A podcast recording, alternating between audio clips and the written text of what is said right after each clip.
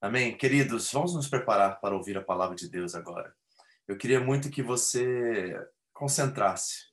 Nós estamos estudando a primeira carta de Paulo aos Coríntios. Semana passada nós iniciamos um dos capítulos mais interessantes e muito muito pertinente, muito importante para os nossos dias. Nós estamos vivendo uma crise, principalmente na área familiar, na área conjugal. Essa crise já tem algumas décadas já, e a igreja tem sofrido bastante com isso. É interessante saber que as estatísticas provam de que a porcentagem de divórcios que existem no secular ou no mundo é a mesma porcentagem do que aquela que está dentro do contexto religioso da igreja. 51%. 51% das pessoas no mundo se divorciam e 51% das pessoas dentro do corpo de Cristo também se divorciam. Isso é uma lástima, isso é algo que causa uma profunda tristeza em nossos corações. Os casamentos estão cada dia mais frágeis. Paulo está lidando com isso na sua cultura. E nós precisamos pensar, refletir, ver os princípios, as verdades, o contexto do primeiro século, de uma igreja que está vivendo numa cultura pagã, promíscua, é, liberal nesse sentido, a qual família é frágil, os casamentos são negócios, são contratos, a relação com os filhos é algo muito superficial e muito. É, como eu posso dizer? Não tem a intimidade, o amor, né, o compromisso. E nós também estamos enfrentando isso em nossos dias, principalmente dentro do Japão. Né? Nós vemos esse esfriamento nas relações conjugais e também familiares.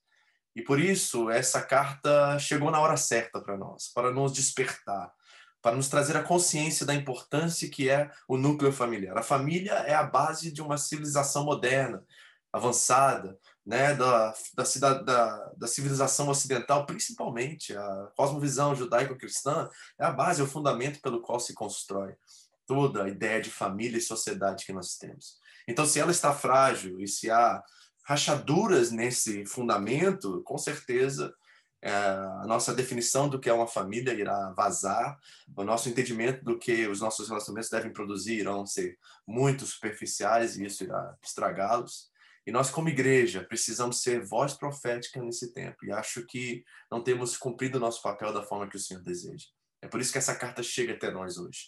É por isso que nós, como Home Church, precisamos responder a ela. Precisamos é, ter uma resposta concreta, verdadeira e fruto em testemunho de famílias que são referências para essa geração e cumprem aquilo que foi dado a Abraão e depois cumprido em Cristo e entregue a nós, de nós abençoarmos as famílias da terra.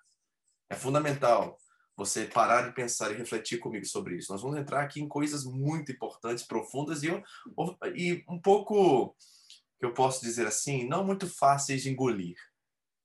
Elas nos ofendem, essas palavras dentro do contexto que nós estamos vivendo hoje. Então vamos pedir ao Senhor que traduza pelo Espírito tudo aquilo que será falado e que não venha de mim.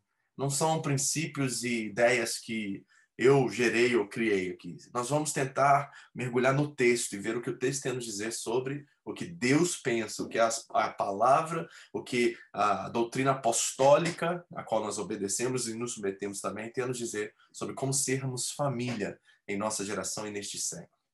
Eu peço que você curva sua cabeça e feche seus olhos agora. Pai querido, em nome de Jesus, eu te peço que a tua mão e teu Espírito sopre sobre nós agora. Senhor, que as palavras da minha boca e as meditações do meu coração sejam aceitáveis a Ti, meu Senhor, minha rocha, meu resgatador. Senhor, fala ao Teu povo. Ensina pela Tua palavra. Revela-nos, Senhor, a Tua vontade para que aquilo que é frágil se torne concreto, forte, impenetrável. Aquilo que está superficial se torne algo significante, algo verdadeiro. Aquilo que está condicionado às circunstâncias se torne algo inegociável, algo que nós não abrimos mão e nós vamos até o fim, Deus, porque este é o teu coração, este é a tua vontade para essas áreas. Então fale com as famílias, fale com os solteiros, fale com cada um que vai assistir ou irá assistir essa mensagem depois, Deus, esse culto, essa celebração depois. Ajuda-nos, Espírito Santo, nós precisamos tanto do Senhor, tanto mesmo. Por favor, Senhor, aquilo que soar ofensivo, aquilo que nós não conseguimos tragar, engolir, Pai, que teu Espírito agora, Senhor, lance água, que é a palavra, para que ele possa ser digerido, entendido e se torne uma convicção que se torne prática e vida sobre a tua igreja. Nós oramos agradecidos, Senhor, em nome de Jesus. Amém. Amém, amados. Vamos ao texto, está na primeira carta de Paulo aos Coríntios, capítulo 7. Nós vamos ler do versículo 6 ao 14. Primeira carta de Paulo aos Coríntios, você pode abrir sua Bíblia comigo aí, nós vamos ler juntos essa passagem.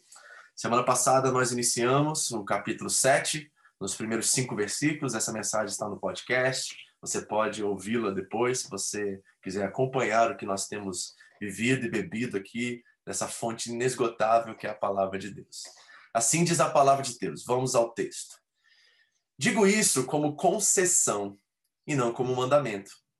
Gostaria que todos os homens fossem como eu, mas cada um tem o seu próprio dom da parte de Deus, um de um modo, outro de outro.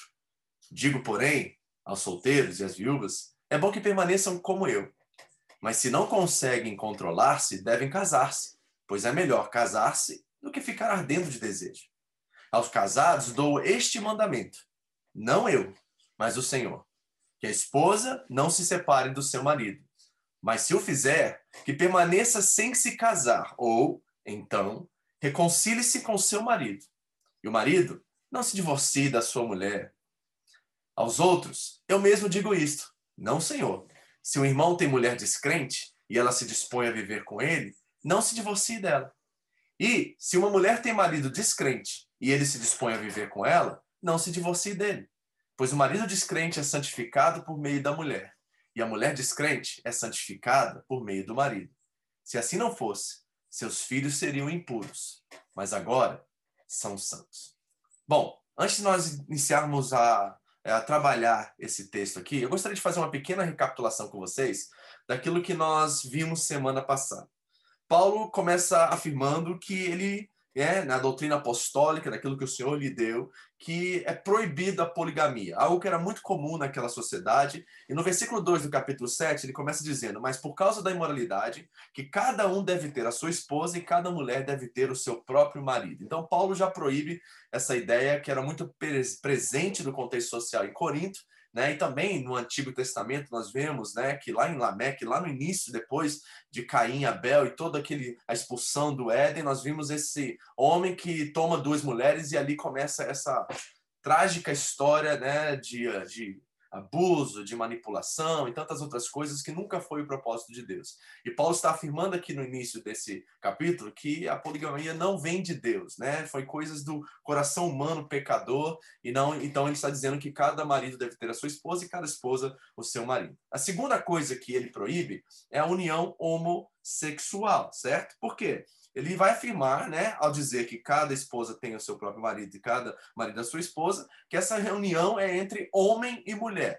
E embora isso seja muito ofensivo dentro da nossa cultura, dos nossos tempos hoje, a Bíblia é muito clara em afirmar que a relação ou a união homossexual é uma abominação para Deus. Nós temos textos em 1 Coríntios 6, nós temos em Romanos 1, nós temos em Levítico um texto também. Eu gostaria até de ler um com vocês para que nós podemos entender que Paulo não só traz essa, esse princípio, essa verdade de Deus aqui para os coríntios, mas em Romanos ele trabalha isso de formas ainda mais, ele expande ainda mais essa realidade, afirmando isso ser não só um conceito teológico ou espiritual, mas também uma questão biológica, que os homens e as mulheres se entregaram às suas paixões e inverteram aquilo que era natural, aquilo que Deus criou e intentou para um propósito. Então vamos ler esse texto rapidamente, está em Romanos capítulo 1, do versículo 24 ao 32. Repare como há uma proibição e como há.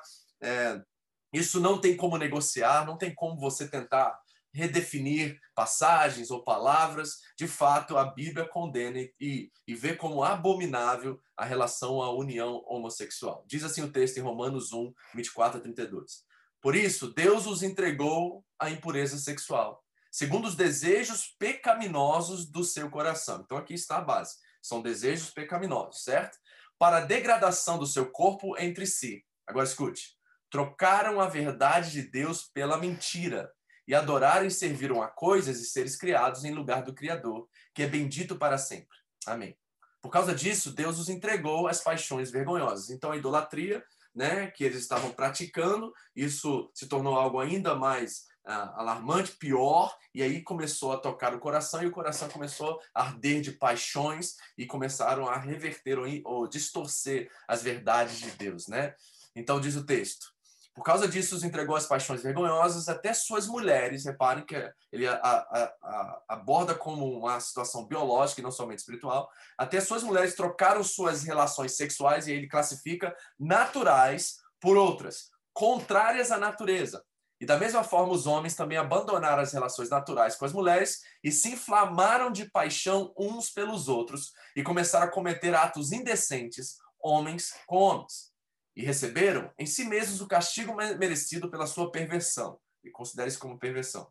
Além do mais, visto que desprezaram o conhecimento de Deus, ele os entregou a tornar-se cheios de toda, entregou a uma disposição mental reprovável para praticar o que não deviam. Tornaram-se cheios de toda sorte de injustiça, maldade, ganância e depravação. Estão cheios de inveja, homicídios, rivalidades, engano e malícia são bisbilhoteiros, caluniadores, inimigos de Deus, insolentes, arrogantes e presunçosos. Inventam maneiras de praticar o mal, desobedecem seus pais, são insensatos, desleais, sem amor pela família. Repare.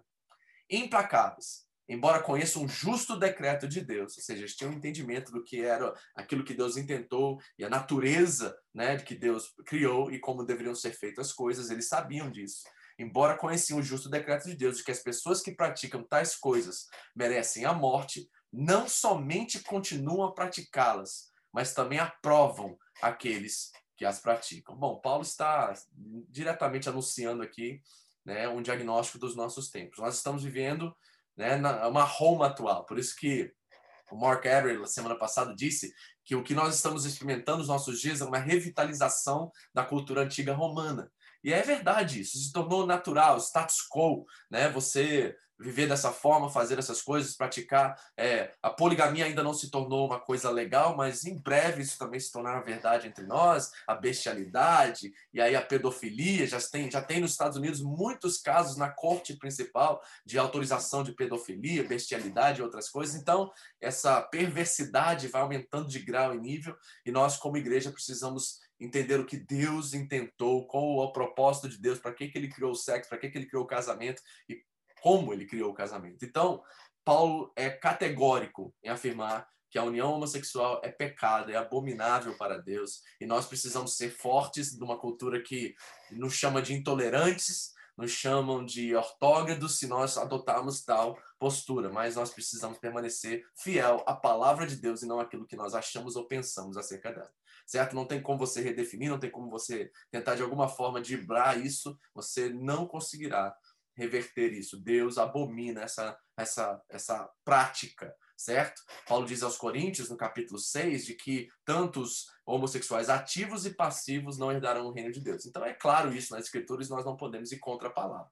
Nós temos uma decisão a tomar aqui. Nós vamos adotar o status quo, nós vamos ir com a maré e vamos ir com, a, com aquilo que o mundo, o século, a verdade entre aspas, está afirmando ou aquilo que a palavra eterna de Deus está nos revelando aqui. Essa é a decisão que temos que tomar. E outra coisa que ele faz é destacar completamente a mutualidade entre os direitos conjugais, ou seja, ele diz que o corpo do homem pertence à mulher e o corpo da mulher pertence ao homem. Então ele repara que há uma mutualidade agora de direitos. Não é só o homem que tem direitos sobre o corpo da mulher. Há um conceito naquela época, né, do, do pátria potestas, a qual o homem era o cabeça do lar e os filhos e a esposa era propriedade do homem. Então o homem poderia matar os filhos, poderia fazer o que quiser com a mulher, e Paulo revoluciona isso aqui dentro daquele contexto. Eu fico imaginando a igreja lendo essa carta e todo mundo assustado, os homens dentro daquela igreja sabendo já que eles são cabeças e as mulheres são propriedades, agora entendendo que agora eles pertencem às suas mulheres, quantas mulheres pertencem a eles. Isso é revolucionário.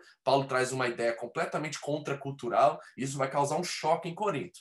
Então, eu estou afirmando tudo isso para vocês, para vocês entendam a cabeça dos nossos irmãos em Corinto. Deu um choque total, um tilt completo na cabeça deles, porque tudo isso aqui é revolucionário dentro daquele contexto daquela época. E Paulo começa anunciando isso nos primeiros cinco versículos que nós vemos aqui. Agora vamos ao nosso texto de hoje.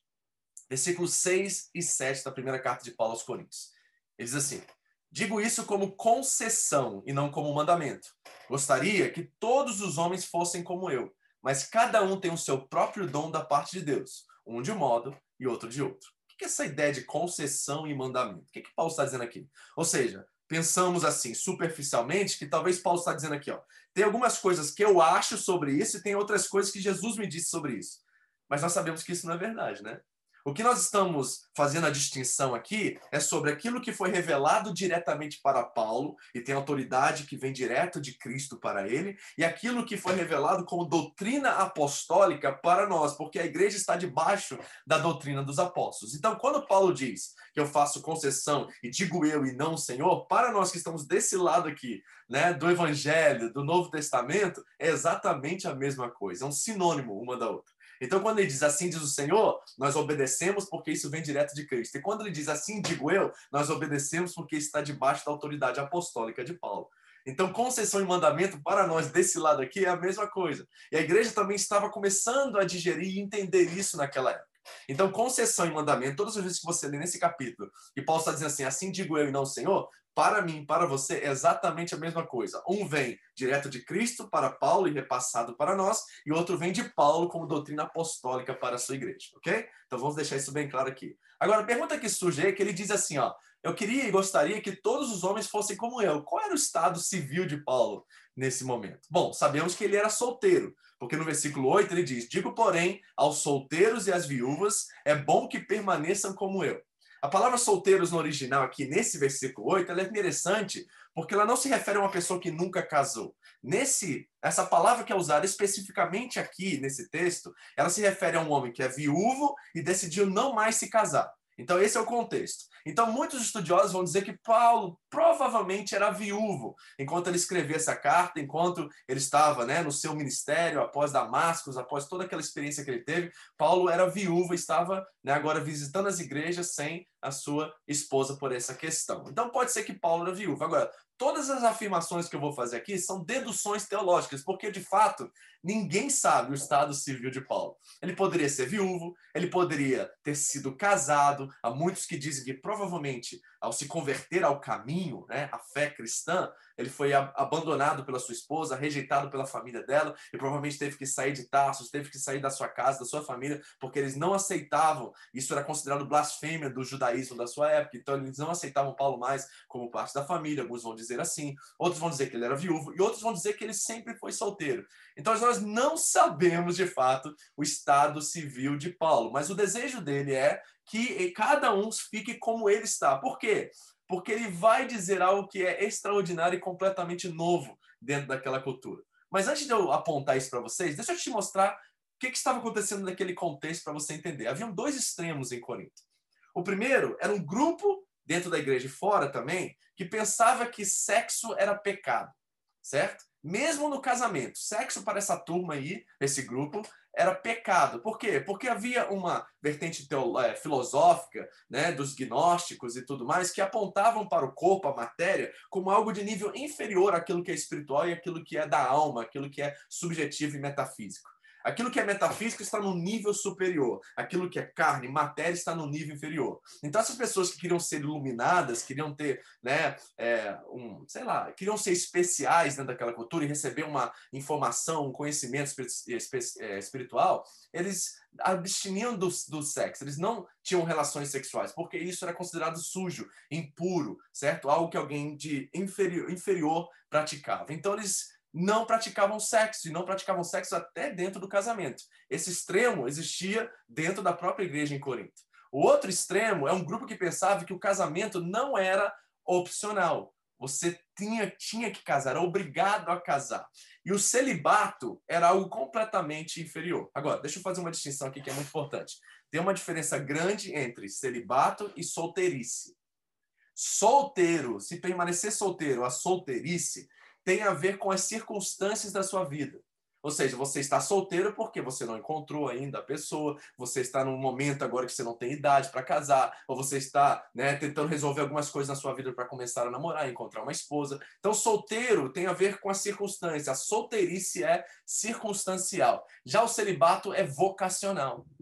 Você não escolhe o celibato, é um dom que é dado a você, a qual você agora como um sacrifício a Deus, no caso de um cristão, oferece a sua sexualidade a Deus e você não pratica sexo, você não vai é, enfrentar essa área pro resto da sua vida porque você ofereceu isso ao Senhor. Isso é um dom certo? É uma vocação, não é de acordo com as circunstâncias da sua vida. Não é porque você está ficando velho, vai ficar patitio, entre aspas, né? Que agora você diz assim, não, então vou me dar ao Senhor. Não, não. Isso é um dom. E é exatamente isso que é radical no que Paulo está dizendo aqui nos versículos 6 e 7.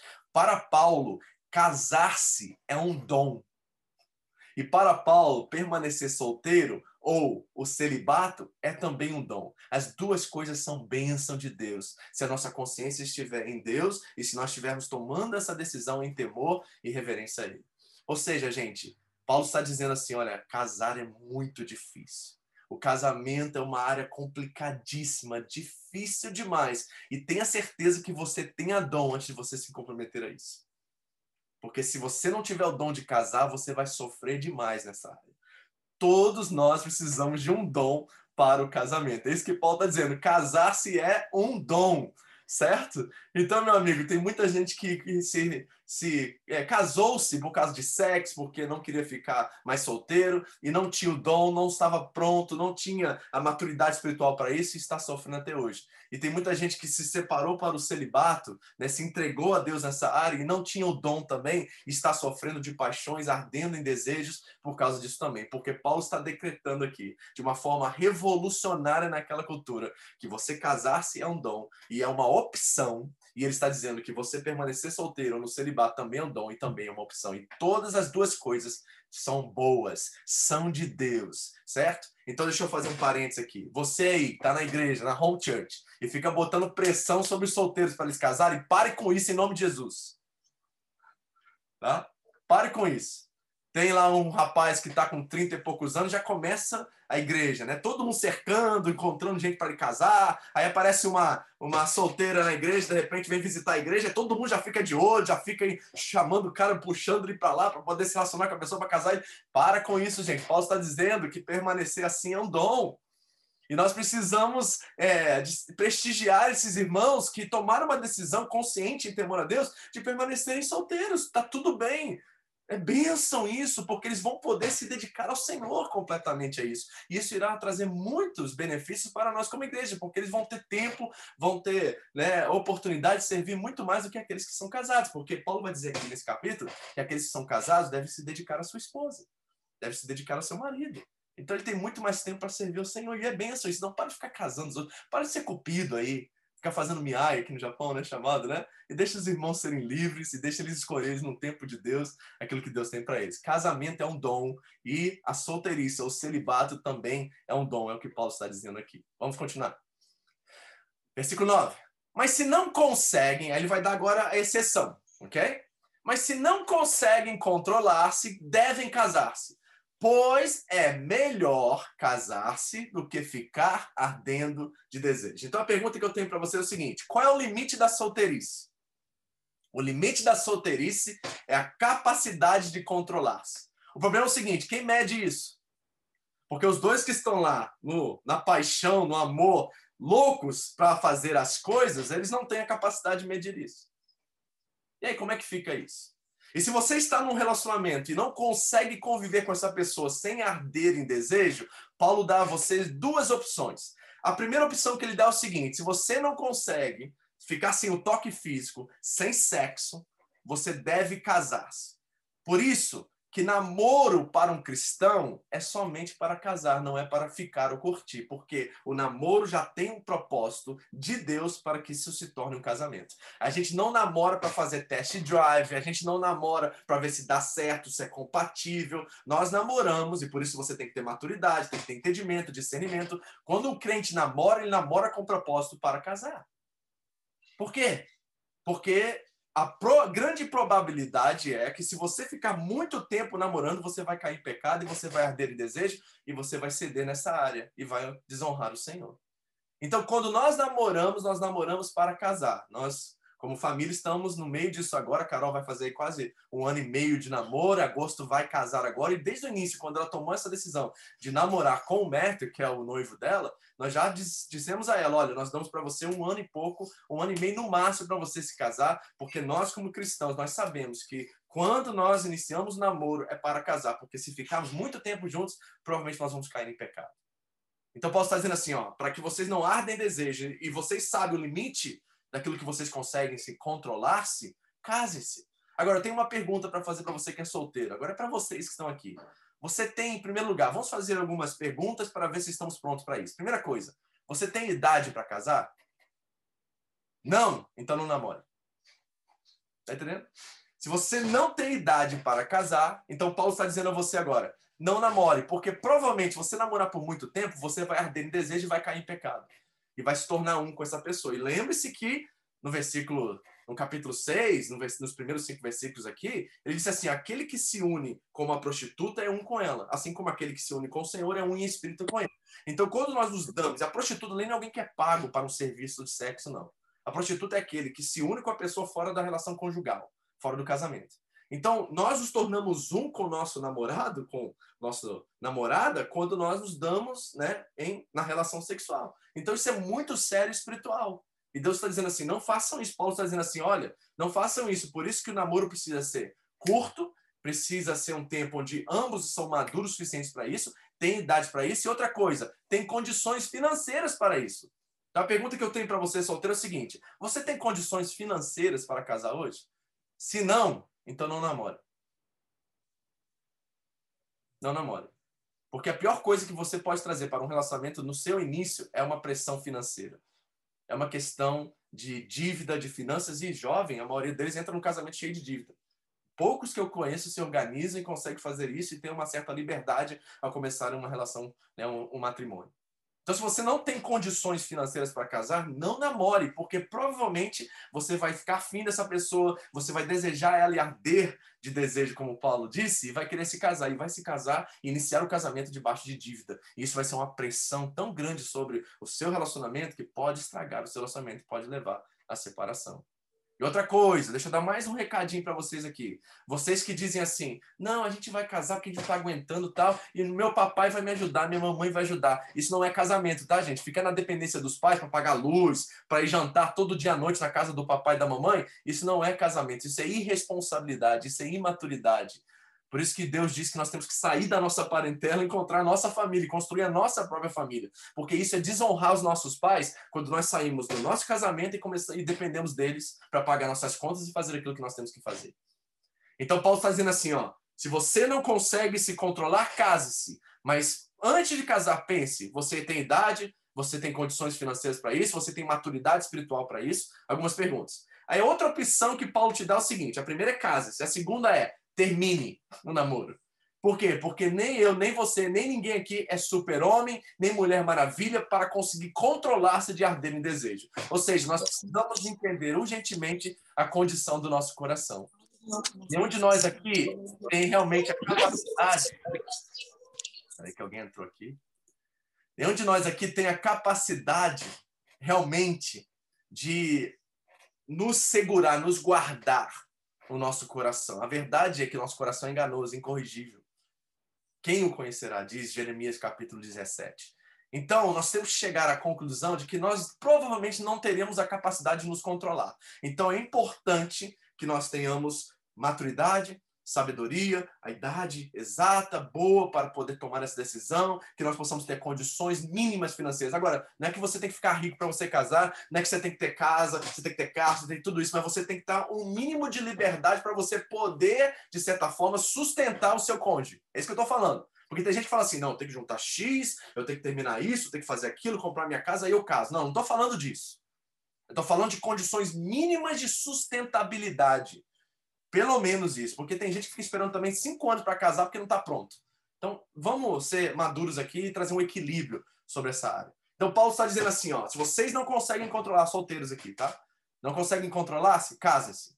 Faz agora a checklist, tá? Pelo menos, ele é bom, bom marido, vive de princípios. Como é que ele trata a mãe dele, o pai dele? Como é que ele vive? Né? Como, é que a, ele, como é que ele reage quando ele está é, com, com é, tá, tá bravo, tá assim, um momento de adversidade, como é que esse meu namorado reage?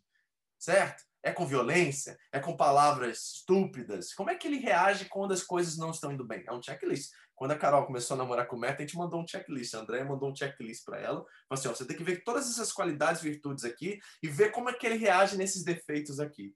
Aí a Carol de vez em quando mandava mensagem: ó, passou mais um checklist aqui, ó, passou mais um, passou mais um, certo? Por quê? Porque nós, como pais, temos que proteger nossos filhos.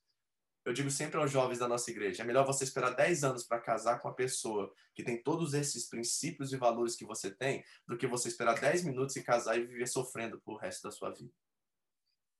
Certo, gente? O Paulo vai falar sobre isso daqui a pouco. Vamos continuar aqui. Então, agora, ouvindo tudo isso que você ouviu agora, com conceitos completamente revolucionários naquela época, e Paulo falando daquela igreja em Corinto. O que, que esse povo está ouvindo? É bom a gente pensar nisso, porque a gente pensa que a gente tem as coisas muito fáceis nos nossos dias. Então, deixa eu apresentar para você o contexto greco-romano, principalmente em Corinto, para que você entender a pressão e a dificuldade que esses irmãos estão tendo de entender tudo isso. Primeira coisa, o contexto financeiro. As mulheres dependiam completamente do pai de família ou do marido a questão da pátria potestas, a qual o homem era dono dos filhos e da mulher, as mulheres eram totalmente providas pelos homens certo? O marido era o provedor da casa. Então, se houvesse um divórcio, essa mulher ficaria, tinha que voltar de volta para sua casa, ou então ficaria mendigando na rua. Ela não tinha como trabalhar, ela não tinha como sustentar. Agora, primeira coisa, né? Financeiro. Isso é Corinto. E nós? Aqui no Japão, principalmente, as mulheres são muito independentes. E por que, que é uma taxa tão alta de divórcio dos nossos dias, e principalmente dentro da comunidade brasileira no Japão e crentes também? É por causa da independência financeira que as mulheres têm. Né? E os homens, às vezes, né? Não vou falar de todos aqui, não vou generalizar, porque infelizmente tem homens responsáveis, homens de Deus, que cumprem seu papel, fazem sua parte, mas tem muitos homens que são bananas, vamos ser sinceros. Eles vão trabalhar, trazem o sustento, que é o dinheiro, o, o olerite, é o dinheiro para casa, depositam no banco, senta no sofá lá e não faz mais nada. E a mulher cuida dos filhos, trabalha, faz um monte de coisa. Chega uma hora que ela olha para o sofá, vê aquele cara lá, roncando, dormindo lá, jogando videogame com 45 anos de idade, ela vai dizer assim: para que eu preciso desse homem? Certo? E ela vai buscar a vida dela, vai buscar a independência dela e tem condições de fazer isso no mundo que nós vivemos hoje. Ela pode trabalhar, ela pode ser independente, ela não precisa depender do homem. Então, repare como é muito mais frágil o casamento devido às circunstâncias que nós vivemos. Naquela época não era assim. Se a mulher ou se o homem divorciasse, ela estaria à mercê das circunstâncias da vida dela. Se ela tivesse família, ela voltava para a família. Se o pai aceitasse, porque o pai podia negar também. Ou então ela ia para a rua mendigar. Então, repare como é que as coisas são difíceis. Certo? Segunda coisa, o aspecto social. Os casamentos eram combinados entre famílias naquela época, principalmente dentro da elite dos coríntios, certo? Então eram casamentos arranjados. É interessante que as pessoas falam assim: misericórdia, pastor, deu um casamento arranjado com uma pessoa que eu nunca conheci. Pois é, interessante, né? Que os casamentos arranjados naquela época duravam muito mais do que os casamentos a qual cada um de nós escolhemos. Porque eram baseados em aliança e princípio, não em sentimento. Essa é a diferença. Hoje é baseado em amor, paixão, é, beleza, né, estética. Nossa, é o rapaz mais lindo do mundo, mas você acaba não conhecendo, você só conhece as virtudes, só conhece as coisas boas. E aí, dentro do relacionamento, que se casa rápido, você está ardendo em desejo, você quer casar para não pecar, aí você vai descobrir quem essa pessoa é dentro do relacionamento conjugal. E você se dá muito mal, porque é aquela história do Dr. Jekyll e Mr. Hyde, sabe? Conhece essa história? Que o Dr. Jekyll, não sei se era o Hyde ou Jekyll, um dos dois, né? Acho que era o Mr. Hyde, né? Que era o exemplo dentro da sua sociedade, cultura e tudo mais. Mas aí, quando ele estava no seu íntimo, no seu pessoal, ele se tornava um monstro. E muitos casamentos estão assim. Ela acha que casou com um príncipe encantado, né? E na verdade descobriu que era um monstro quando entrou para dentro de casa e quando as coisas se tornaram reais dentro daquela cultura, os casamentos eram arranjados. O divórcio era muito comum naquela época. E o que acontecia é que a mulher era devolvida para o seu pai com o valor do dote. Porque os pais tinham que pagar um dote quando aceitavam entregar suas filhas em casamento. E se a mulher traísse o marido, se, houvesse uma questão de adultério da mulher trair o marido, ela teria que voltar para casa com metade do dote. O homem não precisava devolver todo o dote, porque ele traiu ela e cometeu adultério contra ela. E olha que coisa interessante, se a mulher fosse devolvida, ela não podia casar novamente naquela cultura. Então, olha as tensões que estão acontecendo assim. Agora, vamos aplicar isso para nós? É assim hoje em dia? Não.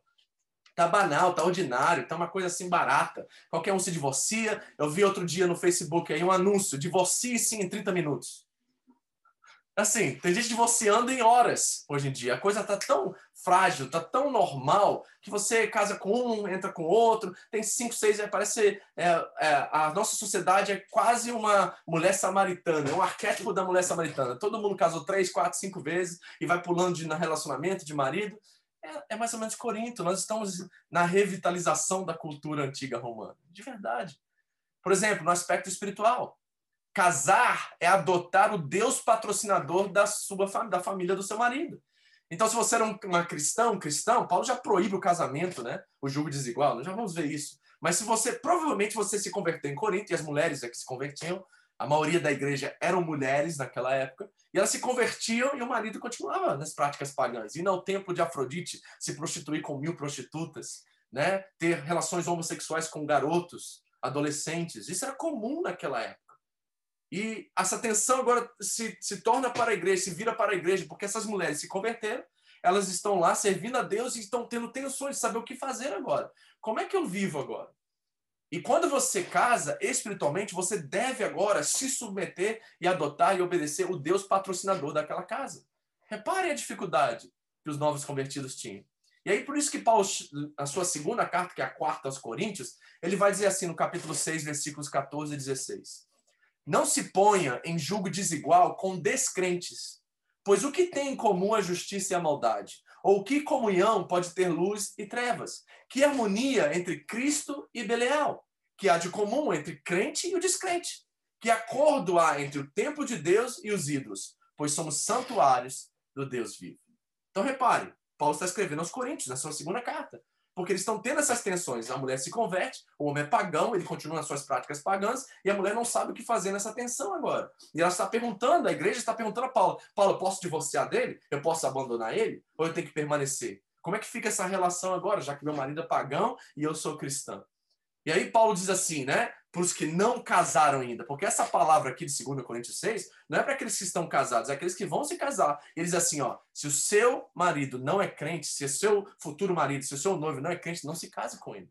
Não se ponha em julgo desigual com descrentes. Isso significa o quê, queridos solteiros que estão aqui entre nós? A Bíblia afirma, e eu não tenho medo nenhum de falar isso, que você está proibido de casar com alguém que não tem os mesmos princípios, os mesmos valores e não segue Jesus Cristo como você segue. É difícil ouvir isso? É difícil. É uma ofensa, de certa forma, ouvir isso. Nos nossos tempos é, mas naquele tempo não é. Isso é uma doutrina apostólica, a qual está decretado nas Escrituras Sagradas que nós não temos a permissão de Deus de casar com pessoas que processam outra fé, a não ser a fé em Jesus Cristo.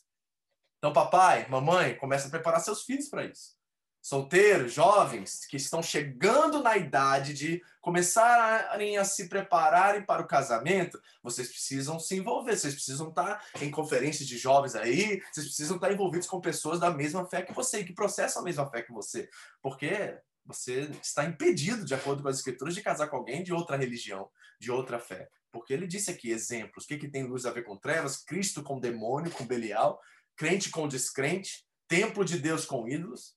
Então, repare as tensões no contexto daquela época. Nossos irmãos estavam passando por um perrengue, uma coisa difícil, não é? E ele continua, versículos 10 e 11 agora. Aos casados dou este mandamento, não eu. Mesma coisa, lembra disso, né? Uma é doutrina apostólica, outra ele recebeu diretamente do Senhor Jesus. Uma ele recebeu e está transmitindo, outra ele trouxe isso para nós e transmitiu isso a nós, que nós devemos também nos submeter, que é a palavra de Deus inspirada também. Não eu, mas o Senhor, que a esposa que não se separe do seu marido, mas se o fizer, que permaneça sem casar. Ou então reconcilie-se com seu marido e o marido não deva se divorciar da sua mulher. De onde que Paulo entendeu isso? De onde que Paulo recebeu isso para transmitir isso a nós? Do próprio Senhor Jesus. Olha Mateus 19 comigo, versículos 3 a 12.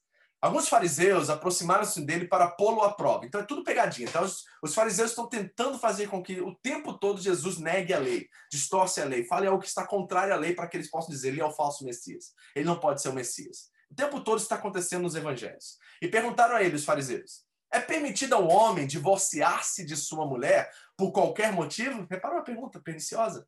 É uma pergunta muito sinistra aqui. Jesus, isso é uma pergunta que eu tenho que responder o tempo todo, no meu tempo. Eu posso me divorciar desse homem porque ele é mentiroso, porque ele faz isso, porque ele faz aquilo, porque ele não faz nada? São perguntas que eu tenho que responder o tempo todo. Jesus responde. Vamos ver o que ele diz? Vocês não leram que. Olha como Jesus responde, gente. É fantástico. Jesus vai para a Escritura. Jesus não diz assim, bom, eu acho, por eu ser Deus, por eu ser o Messias. Até ele sabendo e conhecendo as Escrituras que ele mesmo revelou a nós, ele é a palavra, ele vai para as escrituras como base. Então, deixa eu já afirmar uma coisa aqui para você. Quando se fala de casamento, relacionamento conjugal, solteirice, celibato, seja o que for, a nossa base, a nossa regra de prática e fé, o nosso fundamento é as escrituras, e não aquilo que nós achamos, não é aquilo que a nossa cultura diz, é aquilo que a palavra de Deus diz. Se você é um seguidor de Jesus Cristo de Nazaré, você não pode desobedecer aquilo que as escrituras dizem, porque ela é inspirada por Deus, ela é a revelação de Deus para nós, ela é a nossa regra de prática e fé. Ah, mas eu acho que você não acha nada. Se você é um seguidor de Jesus Cristo, é aquilo que a Bíblia diz. E o que a Bíblia diz é lei para você. Amém? Pare com essa coisa. Mas por quê? Ah, mas eu acho. É, a, a Bíblia é muito categórica nessas questões. Então Jesus vai para as Escrituras e diz assim: vocês não leram que no princípio o Criador os fez homem e mulher? Tá aqui, ó. Disseram que Jesus não falou sobre homossexualidade, Jesus não falou sobre nada disso. Ele está aqui dando a base e o fundamento que quando Deus criou todas as coisas, ele os criou homem e mulher. Adão e Eva. Tá? Não Adão e Arão. Adão e Eva. Tá entendendo? Então Jesus está afirmando aqui que sempre foi homem e mulher, nunca foi homem e homem, nunca foi mulher e mulher. Então Jesus aqui está afirmando novamente o que Paulo está dizendo para nós nesse capítulo. Então Deus os criou homem e mulher. E por esta razão, olha que outro princípio que nós já falamos aqui. O homem deixará o pai e, e, e se unirá à sua mulher. Então, meu irmão, você está pronto para casar, tem que deixar seu pai e sua mãe. E não é ir para lá todo dia comer, não, para ficar. O que nós chamamos nos Estados Unidos é de freeloader. Sabe o que é um freeloader? Alguém que vive às custas do outro.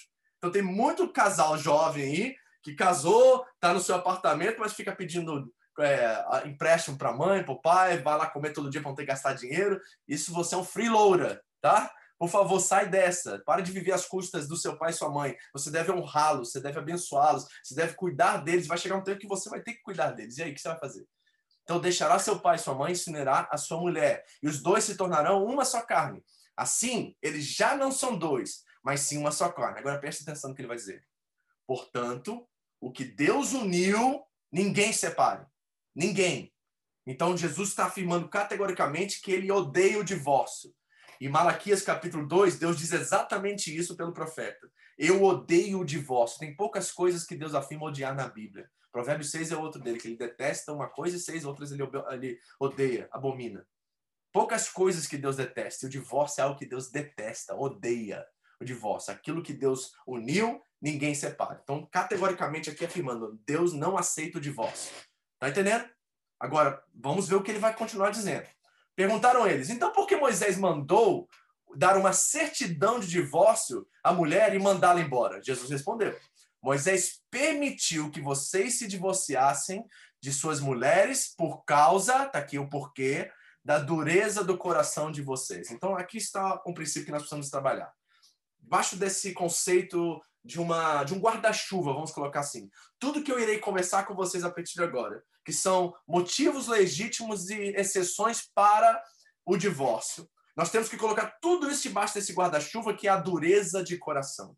A razão pelo qual essas coisas acontecem é por causa do nosso coração pecaminoso e por causa da dureza do coração, porque a traição, seja o que foi que aconteceu no seu casamento, é, há uma possibilidade, de acordo com Jesus, de ser restaurado se simplesmente nós perdoarmos, se simplesmente nós é, amolecemos o nosso coração para Deus, para a palavra de Deus, para que o Espírito Santo venha e restaure o nosso relacionamento. A Bíblia diz em 1 Coríntios 13 que o amor nunca falha, o amor nunca morre, nunca acaba. Então ele está aí, pode ser apagado, ele pode estar mal, mas ele está vivo. E se você amou essa pessoa ao ponto de se entregar a ela e de se tornar um com Deus, isso pode ser restaurado. Então, tudo nós vamos trabalhar aqui agora. Eu vou trabalhar alguns conceitos de legitimidade do divórcio, está dentro desse guarda-chuva chamado dureza de coração. Se o seu coração se amolecer ao Senhor e o Espírito Santo trabalhar nele, tudo é possível. A restauração é possível, a reconciliação é possível.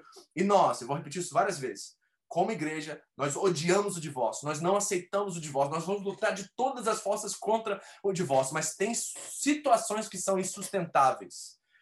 Tem exceções, e Jesus vai dizer exatamente isso mas foi assim desde o princípio, ele diz.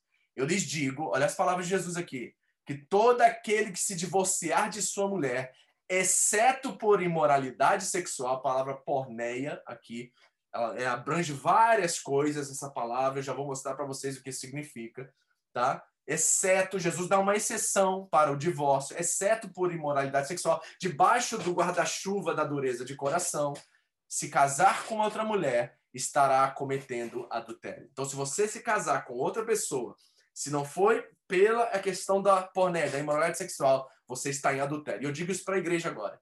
Você que agora está aqui, você está no seu segundo, terceiro casamento, e você se separou no seu primeiro casamento e não foi por causa dessas exceções que eu vou tratar aqui agora, está na hora de você dobrar os seus joelhos, está na hora de você buscar um amigo espiritual, um pastor, alguém para você confessar o seu pecado e você ficar livre disso, porque eu tenho a certeza, espiritualmente falando, que muitos relacionamentos estão maus, estão estragados, estão desgastados, porque nunca houve confissão de pecado da situação anterior. Você simplesmente se separou por um motivo banal, ordinário, secundário, e você começou um novo relacionamento sem nem saber. Alguns de vocês nem na fé estavam, e tudo bem. Deus perdoa o tempo da ignorância. Mas nós temos agora o conhecimento. E nós precisamos buscar os caminhos de perdão, restauração, porque a Bíblia diz em Tiago 5,16: se nós confessarmos os nossos pecados uns aos outros, receberemos a cura. E tem muitos casamentos que, embora foram perdoados por Deus quando nasceram de novo, não foram curados, porque nunca houve confissão de pecados nessa área. Tá entendendo?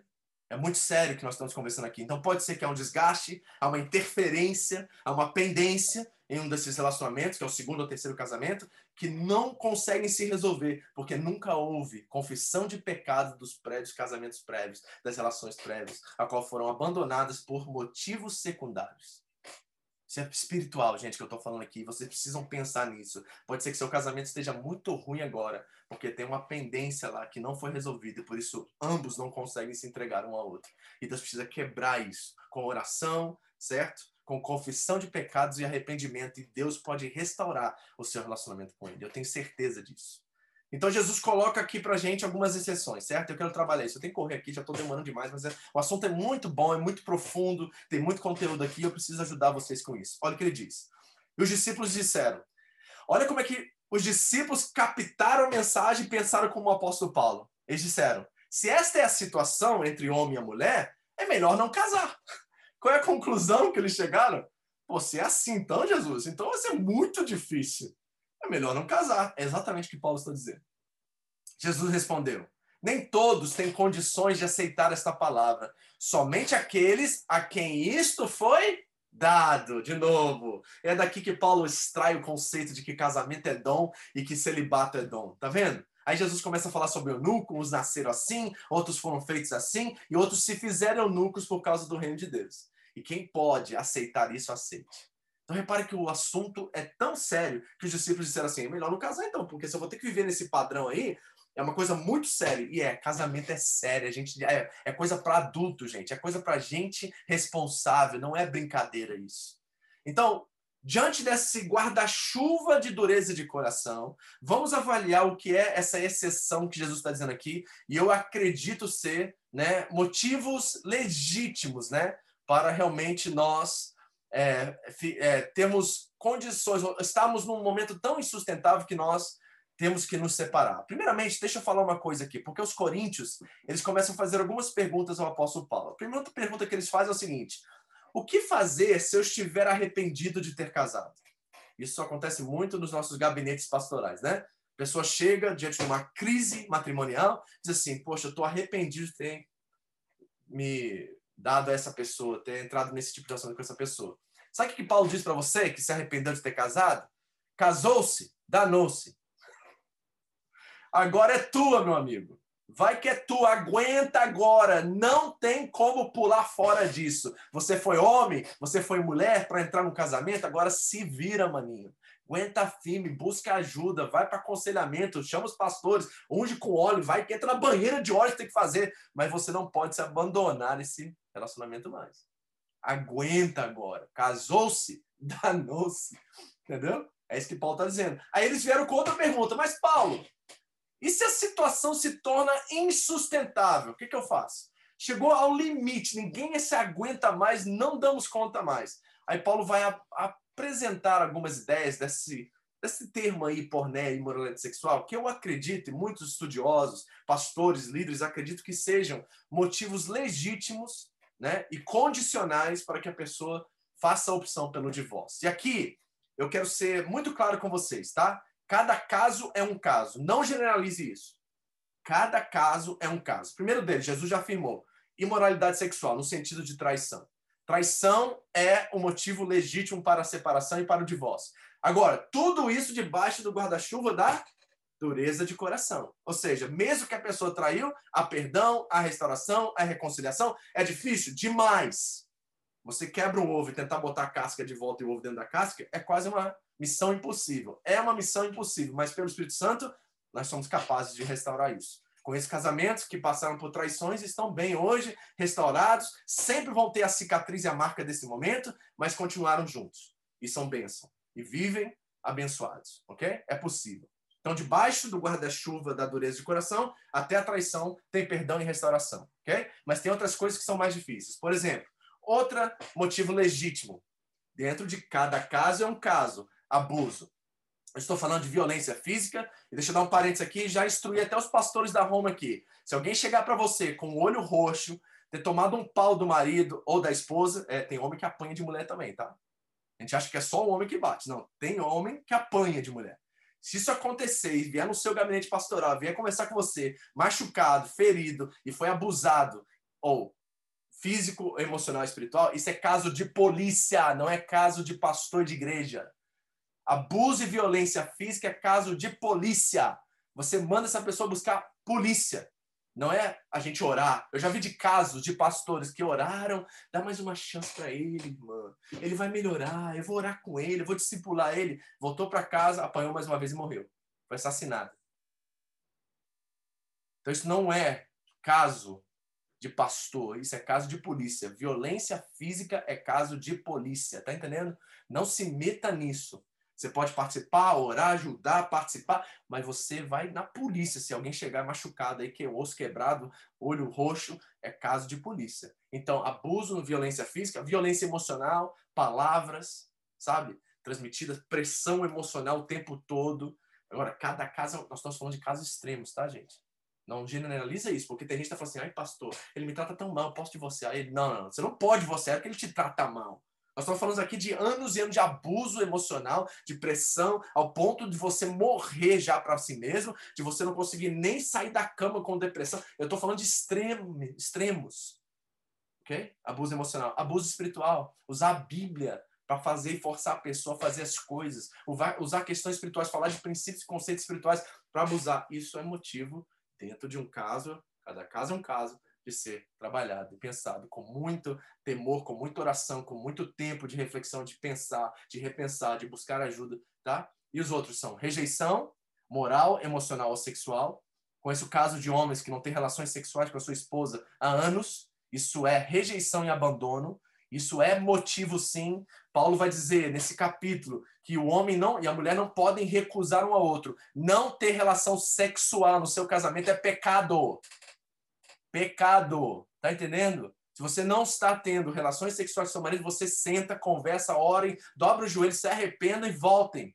Porque é pecado não ter relação sexual no casamento. Isso é rejeição, isso é abandono, certo? E também ele vai trabalhar questões quando o cônjuge descrente abandona a mulher, a mulher crente. O que, que nós fazemos com isso? Quando um vai embora, e desiste da relação e começa um novo relacionamento, aí você está livre para casar de novo, para se relacionar de novo, mas somente dentro dessa exceção, certo? Então nós trabalhamos essas quatro áreas aqui. Depois vocês vão poder perguntar, fazer o que vocês quiserem. Então o que, que faço nesse caso os extremos aqui, os quatro que eu apontei aqui? Primeiro, Paulo vai dizer assim, ó, se isso acontecer e se tornar insustentável, primeira coisa, separe-se e fique sozinho. Mas se o fizer, se divorciar, que permaneça sem se casar. Então tá aqui, gente, presta atenção. Talvez você tá sabendo isso agora. Tem muita gente que está no segundo casamento está descobrindo isso agora. Está na fé agora, começou agora. Eu estava na fé e não li a Bíblia. Então você errou, pecou. Então vai se arrepender, confessar seu pecado, se resolve, se acerta. Mas se você decidir se separar por causa daquelas questões lá, Paulo vai dizer para você assim, ó, fique sem casar, ok? A não ser que, e aí, pastor? Se o cara já começou a vida dele, esse descrente, ele foi embora, casou-se de novo, pediu o divórcio, forçou o divórcio, quis o divórcio, não quis reconciliação, aí Paulo vai dizer, daqui a pouco, nós vamos trabalhar isso mais para frente no texto, né? Não vai ser hoje, vai ser nas próximas, nos próximos sermões, Né? Se essa pessoa se divorciou, forçou o divórcio, foi lá no advogado, fez acontecer, já casou de novo, você está livre. Aí você pode se casar, entendeu? Mas se você casar, separe e fique sozinho, ele diz assim. Certo? Agora, dentro das exceções que eu falei acima, se a pessoa te traiu, você tem legitimidade para casar. Mas se não, busque a reconciliação. Reconcilie-se com o seu marido. Sua vida não vai ficar travada porque essa pessoa traiu você inúmeras vezes, né? Teve, abusou você com violência e tudo mais. Não, você não precisa ficar travado com isso. Você vai buscar reconciliação? Sim, essa é a primeira coisa a fazer, dependendo de caso a caso. Certo? Mas você não precisa ficar infeliz e, e não viver sua vida. Sim, você pode ter outro relacionamento, mas cada caso é um caso e nós precisamos conhecer cada situação e aí trabalhar isso diante dessa verdade. Por quê? Nós temos que afirmar aqui sem medo de errar que a igreja e o ensino da fé jamais apoia o divórcio. Mas, como Jesus disse, há exceções. E nós precisamos saber essas exceções. Então, vamos finalizar aqui. Já falei demais. Pergunta dos Coríntios. Devemos permanecer casados com cônjuges incrédulos? Você está na igreja, você se converteu, seu marido não quer saber de Jesus, está nem aí. É provavelmente o contexto em Corinto. Muitas mulheres se converteram, os maridos continuando nas suas práticas é, pecaminosas, pagãs e tudo mais. O que, que a gente faz, Paulo? A gente continua casado com esse homem pagão? Paulo diz assim, 12, 13. Aos outros, eu mesmo, eu mesmo digo isto e não o Senhor. De novo, mesma coisa.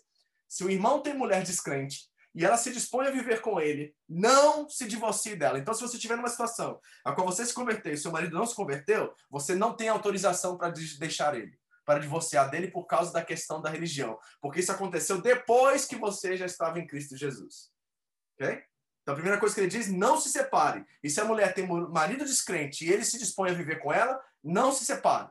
Ok? Agora, vamos entender isso na prática. Primeiro caso, casamento misto. É o que nós estamos vendo em Corinto e em muitos casos aqui também. Certo? Paulo diz no versículo 39 que casamento é no Senhor. E o namoro misto constitui em desobediência aos preceitos divinos. Então, se você está solteiro e você faz por consciência e intenção buscar alguém fora dos valores, princípios e da fé, alguém que não é seguidor de Jesus Cristo, você está indo contra preceitos divinos e você está em desobediência e rebeldia. Por isso que ele diz que tem que se casar no Senhor. Quem buscar casamento, doutrina apostólica, tem que casar com alguém que está no Senhor. Ok? É muito claro isso. Mas no contexto de Corinto, a maioria das pessoas estão se convertendo e um dos cônjuges está no Senhor e o outro não. Paulo diz: permaneça. Certo? E se você está solteiro e você quer casar com alguém fora da igreja, sempre eu ouço isso. Não, pastor, eu vou trazer ele para a igreja. Né? Ele vai se converter. Eu vou falar de Jesus para ele. Ele vai vir na igreja. Eu tenho certeza que ele vai se converter. 99% dos casos que eu ouvi isso, a pessoa foi influenciada por aquele que trouxe e saiu da igreja. Então, esse papo de que vai ganhar lá fora e trazer para a igreja é papo furado, certo? Você está procurando sarna para se coçar. Depois, não reclama. Aí vem no meu escritório e fala assim: ai, pastor, me bate. Ai, pastor, não aguento mais esse homem. Ele não, não deixa ouvir as minhas músicas, não deixa eu ir no culto, não deixa eu fazer isso. Pois é, você procurou sarna para se coçar e está se coçando. Paulo disse aos Coríntios, no capítulo é, 6 da sua segunda carta, que, que união, comunhão tem Cristo com Belial. Não se ponham em julgo desigual com descrentes. Ele está falando da, da, reunião, da comunhão entre pessoas que estão se casando de religiões diferentes. Não façam isso, ele está dizendo. Busque alguém no Senhor. O casamento é no Senhor, ele diz claramente. Então, primeiro caso, casamento misto. Segundo caso, casamento religioso. Tá vendo o boizinho aí com a Bíblia na mão e o cigarrinho na boca?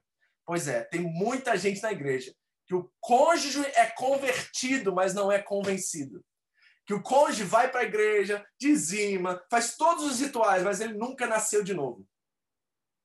Certo? Ele é um religioso e você é uma pessoa temente a Deus, você é cheio de Espírito Santo, você caminha com Deus, você ora, você lê a Bíblia, você faz, sabe, a sua relação é a coisa mais importante, não é os rituais. Eles são instrumentos para ajudar você na sua fé. Mas o seu marido, ele se converteu ao cristianismo, se converteu ao evangelicalismo, ele se converteu a isso. E aí vem a tensão e vem muita luta. Aí você me faz essa pergunta, pastor, o que eu faço com um homem que é crente, entre aspas, mas vive como descrente? 1 Pedro, capítulo 3, para as mulheres aqui, porque 90% dos casos são mulheres que estão fazendo essa pergunta. E provavelmente em Corinto era a mesma coisa. Olha o que Pedro disse para as mulheres daquela época sobre lidar com maridos não convertidos, não convencidos, melhor dizendo.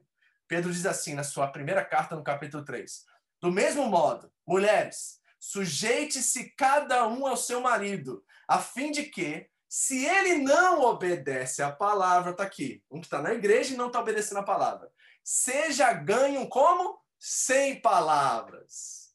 Amém, mulherada? Então, ficar metendo a cabeça do seu marido, vamos para a igreja, lê a Bíblia, você não ora, eu nunca vejo você fazendo nada, você não faz isso, você não faz aquilo. Pedro está dizendo assim, ó, ganhe o seu marido sem palavras. Como, Pedro?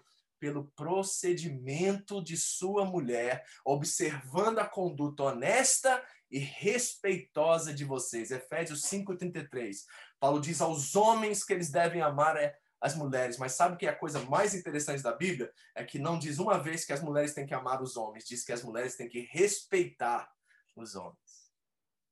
A mulher deve respeito, o homem deve amor. Que coisa extraordinária isso. Por quê? Porque o homem é racional, a mulher é sentimental. Então Paulo está dizendo assim, ó, vocês que tem marido descrentes, eu sei que deve ser terrível, deve ser muito ruim. Você tinha uma expectativa daquele homem crente, botava o terno para ir no domingo para a igreja, o homem de oração fervoroso que antes botava a mão na sua cabeça e orava por você, né? Sentava para fazer uma célula em casa. Muitas mulheres têm essa imaginação, esse sonho desse homem que elas ganharam lá fora, ou que está na igreja há muitos anos, mas nunca teve uma experiência com o Espírito Santo. E aí começa uma tensão, um medo, uma, um constrangimento, uma angústia no coração dessas pessoas, porque elas querem ver seus maridos bem, andando com Deus. E aí Paulo diz assim, de uma forma tão espiritual e profunda, no versículo 14, o último que nós vamos ver. Pois o marido descrente é santificado por meio da mulher, e a mulher descrente é santificada por meio do marido. Se assim não fosse, seus filhos seriam impuros, mas agora são santos. Gente, eu não tenho a mínima ideia do que isso significa. Eu fui buscar em todos os comentários, em todos os estudos. Nenhum teólogo, nenhum estudioso, nenhum comentarista bíblico entende realmente o que Paulo quer dizer aqui. Paulo não deixou um manual de interpretação para a gente. Nós não sabemos. O que nós sabemos é que é algo sobrenatural. Então eu cheguei a algumas conclusões lendo e estudando sobre esse versículo. Primeiro, tem algo na santidade do verdadeiro crente que contamina o cônjuge. Quando você é um crente de verdade, quando você está lá em oração com o Senhor, não crente religioso, tá? Não é gente assim que fica tentando enfiar na cabeça do, do cônjuge, versículo, bíblia, que bota canto, louvor dentro de casa, bem alto para o marido ouvir, achando que vai se converter através da música, né? De abre Bíblia lá na porta da casa para ver se ele vai passar e ler um salmo e se converter. Tem gente que é muito supersticioso, na verdade. Não é crente. É gente que acha que tem uma por osmose as pessoas vão se converter. Na conversão é algo de consciência racional, é um entendimento que traz uma convicção que transforma o coração. Isso é fé, é crer, não é acreditar. E muitos de nós estamos vivendo assim dentro de casa, fica botando, enchendo a paciência com uma goteira na cabeça dos nossos cônjuges para ver se eles se convertem por osmose. Não vai acontecer. O cônjuge crente influencia e traz benefícios para o seu casamento ao ponto de constranger o outro. Olha o que disse Barrett. A piedade de um contribui mais para a santificação do casamento do que a impiedade do outro para torná-lo impuro. Vou ler de novo. A piedade de um contribui mais para a santificação do casamento, a piedade de um, do que a impiedade do outro para torná-lo impuro. Ou seja, João 4,4, aquele que está em nós é maior do que aquele que está no mundo. Então, queridos, tem algo espiritual na sua santidade, na sua autenticidade, porque a verdadeira fé, a boa, perfeita, agradável vontade de Deus é conhecida através de um culto racional. A palavra ali significa autêntico, verdadeiro. Então, quando nós somos autênticos no nosso relacionamento com Cristo, e nós não estamos fazendo proselitismo, tentando converter na marra o nosso cônjuge, e nós estamos traduzindo, vivendo Cristo, isso de alguma forma, espiritualmente falando, contamina o nosso cônjuge ao ponto dele ser santificado e chegar à salvação. Pastor, o que isso quer dizer? Que eu posso, de alguma forma, espiritualmente, salvar meu marido pelo meu testemunho? Não, Paulo não está dizendo isso também. A santidade um dos cônjuges não garante a salvação do outro nem dos filhos. Mas tem algo tão influenciador, algo tão contaminante no verdadeiro testemunho, no verdadeiro exemplo de Cristo na vida de um dos cônjuges, que constrange o outro cônjuge a querer conhecer a Cristo, encontrar-se com o Evangelho e ali ser salvo. Quando nós, como discípulos de Jesus Cristo, os autênticos, salgamos, nós conservamos o nosso casamento. Quando nós, como discípulos de Jesus Cristo, autênticos, iluminamos, nós trazemos luz às trevas que há nos nossos casamentos. Queridos, me dói o coração e me entristece demais saber que a igreja não tem sido isso. Que a igreja tem falhado de uma forma radical nesses, nessas verdades. Tem falhado de uma forma assim absurda em representar, em traduzir, em refletir Cristo em nossas relações. Nossos casamentos estão frágeis, estão sem confissão de pecado, estão sem santidade, estão à, mercê das circunstâncias e nós estamos vivendo de qualquer jeito. E por isso, nós não temos sido um sinal profético do amor de Deus por nós, para as famílias da terra. É hora de colocar nossos casamentos em xeque hoje por esse texto. É hora de olhar para os coríntios e ver as dificuldades deles e ver também as nossas dificuldades e ver por que nossos casamentos não estão vivendo em harmonia, sincronizados em tudo, entregues de forma sacrificial um ao outro. É hora de enxergarmos nós, solteiros, vocês que são solteiros, que estão aí entre nós, que se você tem avaliado com sério esse comprometimento. Tanto é que os discípulos disseram, é melhor não se casar. E Paulo disse, é melhor que permaneça como eu. Porque realmente é uma coisa muito séria que você está entrando. E aqui no Japão se tornou uma coisa ordinária, banal e no mundo também. Primeira pergunta aos solteiros aqui: está pronto para casar? Está pronto para cuidar dessa pessoa? Está pronto para traduzir Cristo? Está pronto para enfrentar uma pessoa completamente diferente do que você, todos os dias, 24 horas dentro da sua casa? Se não, espere no Senhor. Estar solteiro é bênção, é dom, buscar o celibato, se alguns de vocês estão aqui e não querem casar e querem dedicar sua vida ao Senhor, é de Deus isso, é dom. Não se apresse nisso. E para nós, casados, é hora da gente deixar que o temor do Senhor caia sobre nossos lares. É hora de entender nosso papel e nossa responsabilidade. É coisa séria o papo aqui, queridos. Não é brincadeira isso. Eu estou cansado de ver casamentos se desfazerem. Cansado de ver quão frágil e vulneráveis estão os nossos relacionamentos conjugais. Cansado de ver, ter que sentar e as pessoas olharem para o outro e falar assim: não aguento mais, eu quero divorciar dele, não aguento mais, eu quero me separar dele. É uma. É, é quase um dando ao outro, assim, um ultimato, sabe? A gente não senta para restaurar e tratar de questões de ordem, a gente senta para meter o um pau no outro, falar mal do outro, de quem o outro é, da identidade da natureza do outro, e não resolver questões que estão fora de ordem. Nós temos que saber ter discernimento e maturidade para discernir entre o que é de ordem e o que é de natureza. E aí tratar o que é de ordem, deixando de lado tudo aquilo que é, tem a ver com a natureza. O que eu quero dizer com isso? Para de xingar um ao outro, falar que o outro não é, e tratar do que está fora de lugar. Isso é maturidade. Sabe? De não abandonar um ao outro, porque nós fizemos um voto diante do Senhor, e isso para Deus é muito sério. E ele diz que não é uma opção nós nos separarmos e divorciarmos. Então a igreja do Senhor Jesus aqui no Japão, Vamos dar um basta nesse papo de não aguento mais, tô fora. Você casou? Você foi homem? Foi mulher para casar? Segura, aguenta firme. Vai até o fim, meu irmão. Busca ajuda, vai para psicólogo, vai para pastor, vai para os irmãos, confessa pecado, faz o que você tem que fazer, mas você não tem, diante de Deus, a opção de separar esse marido. A não ser pelas exceções que eu citei lá, mas elas são muito extremas. Eu quero orar por você agora. Demorei demais, eu sei. Você está cansado, ouviu demais mensagem. Eu sei, que, eu sei que ia ser longo hoje, eu sei. Mas foi necessário. Certo? E eu gostaria muito que você acompanhasse, estivesse com a gente durante essa série em primeira carta, da primeira carta aos Coríntios, porque tem sido sensacional o que Deus tem nos falado aqui e é muito própria para o nosso momento como igreja no mundo. Vou pedir ao Senhor que o temor dele venha sobre sua casa, que haja restauração, reconciliação, que haja temor. E deixa eu dar um recado. Você que está aí no seu segundo, terceiro casamento, você não confessou o erro do primeiro e do segundo, busque essa semana alguém. Liga para alguém, seu pastor. Pastor, eu divorciei por questões de não conseguirmos nos dar bem dentro de casa. Não foi por traição, não foi por abuso, foi nada disso. Nós simplesmente olhamos para o outro e assim, a gente não se suporta mais. A gente não se suporta mais. Então, sabe a coisa? Não, vamos cada um para o seu lado. Tudo bem, você não estava na fé? Amém. Se ele estava na ignorância, Deus perdoa o tempo da ignorância, mas não perdoa a ação.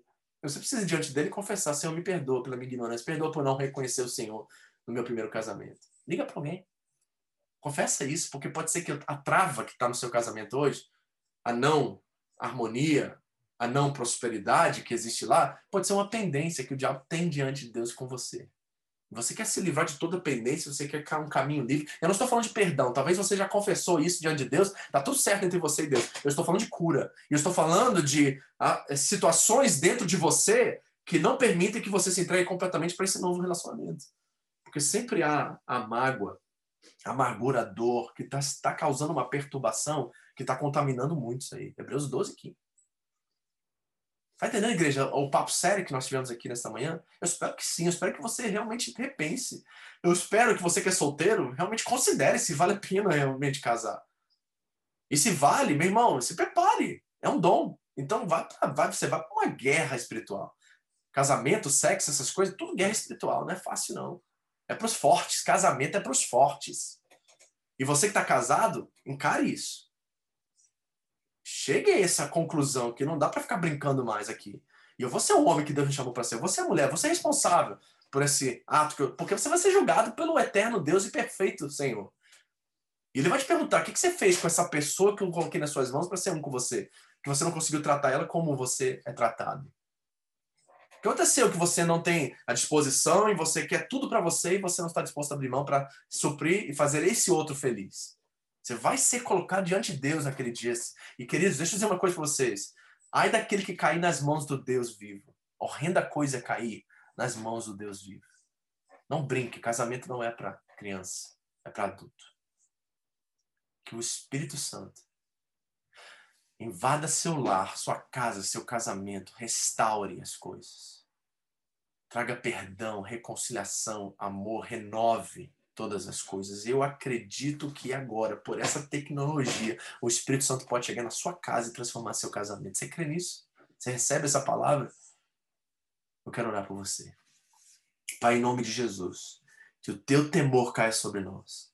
Que nós possamos reconhecer quão falhos e quão crianças temos sido em nossos relacionamentos conjugais. Senhor, que possamos encontrar essa semana um irmão, um pastor, um líder espiritual a qual podemos abrir nosso coração e confessar nossos pecados, para que possamos encontrar um caminho livre de cura e restauração em nossos casamentos. Senhor, oro pelos solteiros aqui nesta manhã, ou aqueles que irão assistir após esse vídeo, que a tua mão venha sobre eles e que o temor do Senhor também caia sobre eles, para entenderem quão sério é o casamento, quão sério é a relação entre dois que se tornam um e quão sério o Senhor leva isso ao ponto de não entrar nisso por paixão, não entrar nisso por desejos ardentes, não entrar nisso por nenhuma situação a não ser o temor de Deus e a compreensão dos princípios e valores pelo qual o Senhor determinou para nós vivermos no Senhor.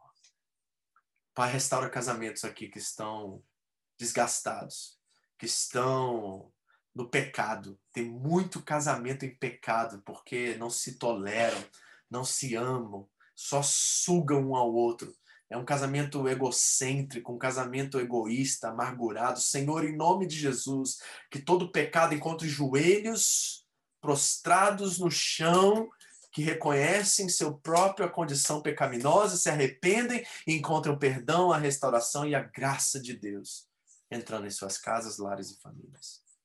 Em nome de Jesus, meu Deus. Ajuda a tua igreja, Senhor. Levanta a tua igreja Levanta a tua igreja para a seriedade disso. Ajuda ela a ser uma referência nesse mundo perdido. Ajuda no Espírito Santo. Nós precisamos tanto do Senhor. Ajuda-me no meu casamento com o André. Ajuda cada irmão aqui no casamento dele, Senhor, para que a igreja seja uma referência, um padrão, um exemplo para o mundo perdido, para tantas famílias que estão distantes, tantas famílias que estão na beira do divórcio, Senhor, que nós sejamos, Senhor.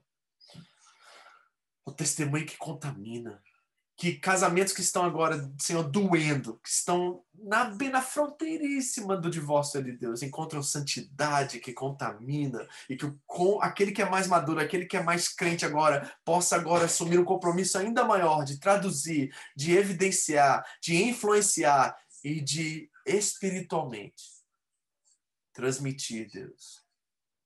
Transmitir, Senhor o perdão e a graça de Deus, gente, achada e encontrada em Cristo Jesus, numa cruz sanguenta, que abriu os braços e disse: Vinde a mim, vós que estão cansados e sobrecarregados, e eu vos darei alívio, diz o Senhor Jesus.